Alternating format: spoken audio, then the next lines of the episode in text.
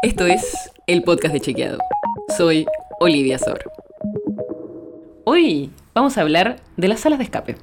Y no de cualquier sala de escape, sino de una que puedes jugar desde tu casa y que está basada en el trabajo que hacemos en Chequeado. Específicamente en el método que usamos en Chequeado para verificar contenidos virales.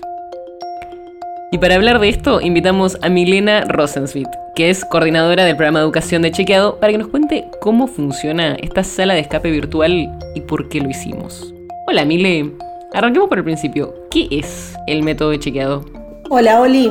Una de las estrategias que usamos en Chequeado para intentar disminuir la circulación de contenidos virales falsos y engañosos es la producción de notas en las que verificamos esos contenidos virales. Los contrastamos con datos y hechos Ponemos esos datos y las fuentes a disposición de los lectores y decimos si en función de esas evidencias el contenido es verdadero o falso, entre otras calificaciones. Entonces, para garantizar que cada nota se realice de una misma manera y que todos los contenidos sospechosos sean sometidos a un proceso similar, en Chequeado se construyó lo que llamamos método para verificar desinformación viral.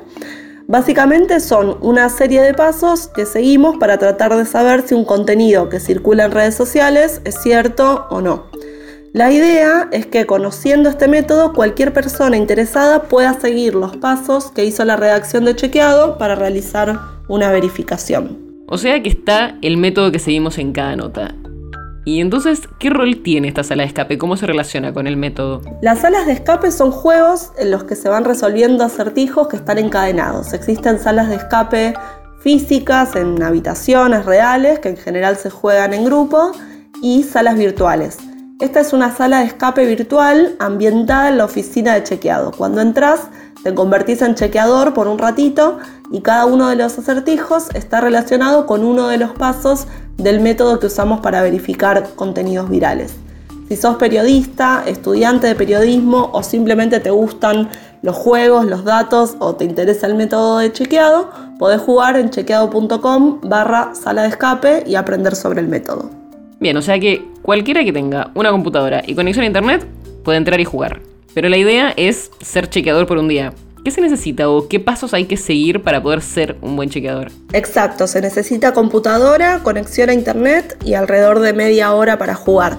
Cuando te pones en los zapatos de un chequeador, el primer paso del método es elegir un contenido para chequear. Entonces, de los diferentes posteos que aparecen en la primera habitación de la sala, hay que seleccionar uno que cumpla con ciertos criterios, que se pueda contrastar con evidencia, que tenga cierto nivel de viralidad en redes sociales, entre otros.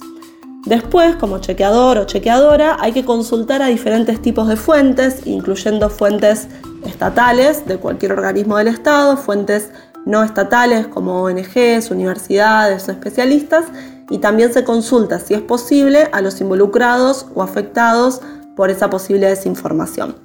Finalmente, habrá que contextualizar los datos y definir si es o no una desinformación. Todos estos pasos aparecen en la sala de escape en forma de juegos y acertijos. Y después de jugar a esta sala de escape, la idea es que las personas puedan aplicar alguna de estas herramientas en el día a día cuando leen noticias o comparten información en redes sociales, ¿no? ¿Qué recomendaciones tenés para esto?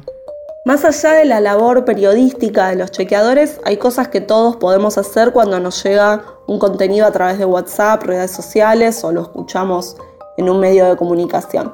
En primer lugar, tratar de identificar qué de todo lo que se dice puede ser contrastado con evidencia. Hay muchas afirmaciones que son posturas personales, propuestas, valoraciones, pero hay otras que no dependen tanto del punto de vista y podemos ir a buscar información para contrastar. Otra recomendación es no compartir al toque, darse un tiempo para dudar, pero tampoco desconfiar de todo, porque eso puede llevar a que nos paralicemos o incluso que veamos como falso algo que quizás era verdadero. Lo necesario es ser curiosos y buscar información. Y en la sala de escape y otros recursos de chequeado pueden encontrar algunas herramientas. Así que ya sabes, puedes ir a chequeado.com barra sala de escape y ver el paso a paso que hacemos en las notas que escuchas acá. Si quieres saber más sobre esto y otros temas, entra a chequeado.com o seguinos en las redes. El podcast de Chequeado es un espacio en el que de lunes a viernes te contamos qué de lo que escuchaste o circuló es verdadero o falso te traemos datos para que puedas entender mejor las noticias. Si tienes una idea, algún tema del que te gustaría que hablemos en un próximo episodio, escribinos a podcast.chequeado.com. Y si te gustó este episodio, seguinos en Spotify o en tu app de podcast favorita y recomendanos a tus amigos. Es una producción de Chequeado, producción en colaboración con Posta. La producción está a cargo de Martín Slipsuk y Sebastián Chávez, y la edición es de Nacho Garteche. Yo soy Olivia Sor. Hasta mañana.